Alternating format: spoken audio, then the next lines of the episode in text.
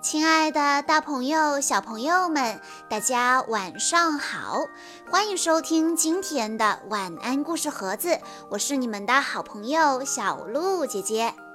今天是尤泽宇小朋友的生日，他为大家点播的故事来自斯凯瑞最受欢迎的故事，名字叫做《咕噜咕噜转》。猪爸爸、猪妈妈和猪小哥，还有猪小妹，准备去海边玩耍。爸爸和孩子们已经上车了，猪妈妈也提着篮子赶了过来，里面装的都是好吃的东西。准备出发了，真开心啊！全家人要到海边好好的放松一下。对了，爸爸要先买些东西，他准备把货订好，然后让商店的人送到家里去。马路上的车可真多呀，有饮料运送车、家庭旅行车、鞋店配送车。老式跑车，还有一辆出租车停在人行道前面，他正在礼让行人呢。爸爸开着车来到了玩具店的门口，他们都会买些什么呢？哦，天哪！你快看呐，皮皮狗把所有的停车计时器都撞倒了。哪有这样的司机？真是太不像话了！毛美丽警官肯定会给他开罚单的。瞧，他已经去追皮皮狗了。皮皮狗真是一个糟糕的司机。皮皮狗不等毛美丽警官开罚单，早就一溜烟开跑了。哎呀！这个皮皮狗也太调皮了，毛美丽警官追上它。猪爸爸开着车超过了一辆载着大雕像的卡车。猪小妹问哥哥：“你看见和雕像在一起的是谁了吗？”猪小哥说：“看见啦，是金虫子呗，它到处乱跑。”猪爸爸一家又路过了一个伐木场，工人们先把砍下的木头整齐地码放在一起，然后运到锯木厂去。在那儿，木头被锯成大大小小的木板，好多木制品都是用木板加工出来的。猪小妹大喊：“呀，小兔子，当心！”可别被那台起重机吊起来呀！快踩油门！小兔子听到了猪小妹的呼喊，赶紧踩下油门，离开了危险的地方。毛美丽警官，再快一点儿，追上皮皮狗！那个淘气鬼又跑到哪儿去了？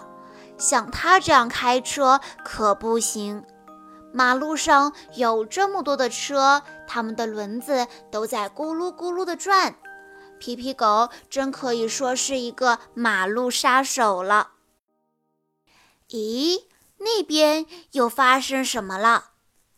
原来是汉汉把拖拉机开到池塘里去了。哎呦，亲爱的汉汉，这可不好玩。只能请吊车把它拉出来喽。瞧，全能鼠妹又出现了，这回她正拖着一辆大拖车呢。嘿，金虫子，你怎么哪儿都去呀？